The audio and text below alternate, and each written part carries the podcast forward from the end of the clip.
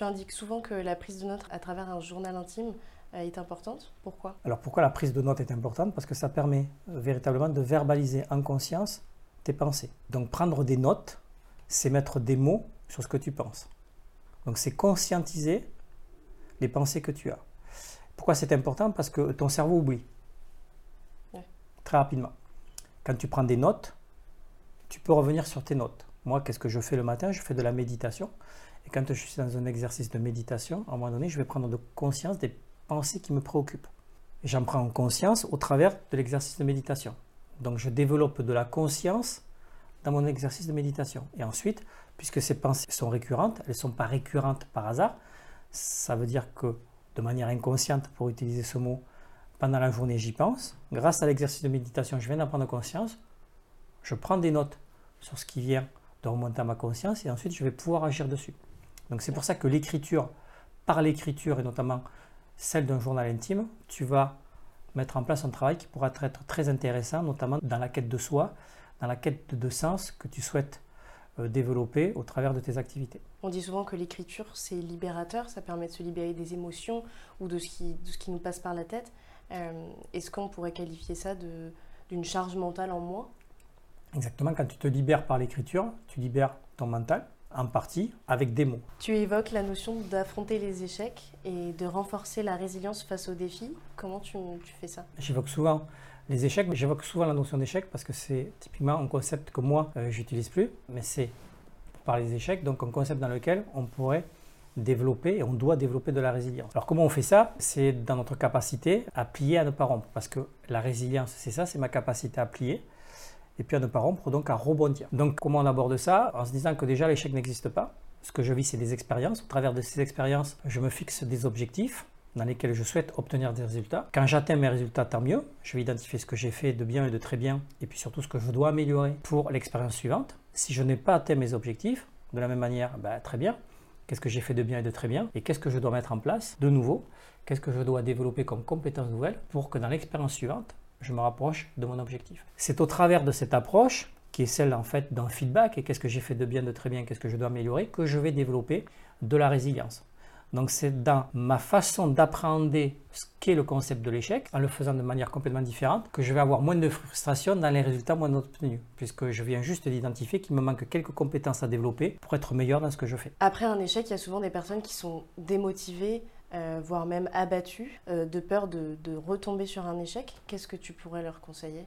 Oui, mais c'est ça, c'est-à-dire que dans la notion d'échec, la notion d'échec, elle est notamment souvent reliée à l'image que tu as de toi et à l'image que te renvoient les autres. Donc tu viens de vivre une expérience dans laquelle tu n'as pas obtenu de résultats, tu avais beaucoup d'attentes par rapport à toi-même au travers de ces résultats, mais ton environnement aussi avait beaucoup d'attentes. Et souvent, quand tu n'atteins pas ton résultat, les premières personnes à te reprocher tu n'as pas atteint ton résultat, mais ça va être ton environnement. Donc tu te dis la chose suivante, à quoi bon repartir pour revivre la même expérience, puisque si de nouveau je n'atteins pas mes résultats, je risque d'avoir des commentaires qui ne seraient pas agréables. Donc il y a la notion d'image de soi, là, qui est importante, de reconnaissance que l'on attend des autres.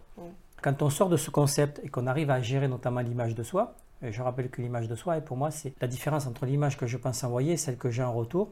Et souvent, je vais avoir du mal à gérer cet écart plus l'écart est important, plus j'ai du mal à gérer l'image que j'ai de moi-même. Et cette image, elle est aussi reliée à la notion de confiance en soi et à la notion d'estime de soi. Pour les personnes qui aujourd'hui ont cette capacité à rebondir, à développer de la résilience, parce qu'elles ont confiance en elles, c'est-à-dire qu'elles se disent que quels que soient les événements, quelles que soient les circonstances, elles vont trouver une solution, elles n'auront pas du mal à se remettre en action pour ensuite tenter d'obtenir les résultats qu'elles n'ont pas eu la première fois.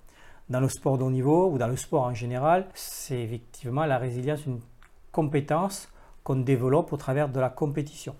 Pour les personnes qui ne sont pas dans cette dynamique et qui sont enfermées dans ce concept, et eh sortir de ce concept d'échec pour aller sur un concept qui serait beaucoup plus adapté et typiquement quelque chose vers lequel elle devrait aller en développant notamment euh, de la curiosité. Pour revenir sur cette notion d'échec et de résilience, ça me fait penser à cette notion d'empathie et de compassion envers soi-même, puisqu'on dit souvent à des personnes d'être empathiques, ou d'avoir de la compassion pour quelqu'un d'autre, mais finalement, on en a souvent très peu pour soi-même et on a tendance à être très dur avec soi-même et, ne pas être assez souple dans ces moments-là, notamment. L'empathie, Je rappelle que l'empathie, en tout cas pour moi, hein, c'est ma capacité à apprendre les émotions de la personne qui sont en face de moi, au travers de ce que moi je sais des émotions, et de m'adapter en termes de comportement par rapport à cette personne pour lui permettre d'aller mieux. Ça, c'est ma définition. Là, tu viens de parler effectivement de compassion, et notamment de compassion envers soi-même. Bien, euh, ça, c'est aussi relié à l'amour qu'on a de soi, de l'estime que l'on a de soi, comment développer de la compassion pour soi-même. Ben, encore une fois, c'est être en capacité d'identifier l'émotion dans laquelle je suis, et une fois que je l'ai identifiée, de mettre de l'intelligence dessus ensuite la réguler sereinement, mettre en place des actions qui vont me permettre d'aller mieux. Donc avoir de la compassion pour soi, c'est se dire par exemple, là je viens de vivre une expérience douloureuse au travers de laquelle je vis de la tristesse. Cette tristesse me donne une information, cette tristesse est légitime, mais est-ce que le comportement dans lequel je suis, l'état d'esprit dans lequel je suis, est légitime au travers de l'objectif que je souhaite atteindre? Donc avoir de la compassion pour soi-même, c'est accepter tout simplement l'état de tristesse dans lequel je suis, y mettre une intelligence et ensuite me remettre en action pour continuer à poursuivre ce que je suis en train de faire et accepter en fait qui je suis dans l'instant où je vis cette émotion. Tu fais référence aussi à la communication authentique et comment établir des liens profonds par une expression véridique. Qu'est-ce que tu entends par ça? Alors la communication authentique, c'est quoi? C'est typiquement quand je communique avec une personne, je le fais au travers de mon identité. Et cette identité d'abord que j'ai bien identifiée, c'est le cas de le dire, et au travers de qui je suis. J'accepte ce qui paraît être bien pour moi, ce qui paraît être moins bien. Et quand j'accepte ça, dans ma façon de me positionner, je vais le faire de manière authentique. C'est-à-dire que les personnes vont m'accepter pour ce que je suis, au travers de qui je suis, de ce que je représente. Et pour celles qui ne sont pas OK avec ça, bah, c'est pas très grave. On est plusieurs milliards sur la planète. Et dans tous les cas, je trouverai bien des personnes avec lesquelles je vais pouvoir fonctionner de manière authentique. On fait souvent référence euh, aux filtres sociaux, c'est de ça dont on parle, et de comment les enfants n'en ont pas et de l'importance de finalement revenir à cet état où on enlève tous ces filtres pour finalement retrouver cette euh, communication authentique. Revenir à l'authenticité, c'est effectivement se défaire de tous les filtres avec lesquels on s'est constitué, parce que dès qu'on commence à évoluer, à partir de notre naissance, ce qu'on veut, c'est être aimé. Donc pour être aimé, on va se couvrir d'un certain nombre de couches, on va accepter les croyances que l'on est en train de nous transmettre pour se conformer à l'environnement dans lequel on est. Sauf que quand on est enfant, ben, on ne prend pas conscience de ça. C'est pour ça que très rapidement, et notamment à l'âge adulte, on va bien se rendre compte qu'il y a des parties de nous qui sont alignées avec ce qu'on fait, d'autres parties qui ne le sont pas. C'est-à-dire qu'il y a des valeurs, des croyances qui nous ont transmises et qui aujourd'hui ne correspondent plus à qui on veut être. Donc l'authenticité, ça fait partie de ça. Ça fait partie du travail d'introspection dont on parlait tout à l'heure. C'est de quelle manière, hop, je me défais des couches qui ne sont plus adaptées à qui je veux être pour en mettre de nouvelles à la place.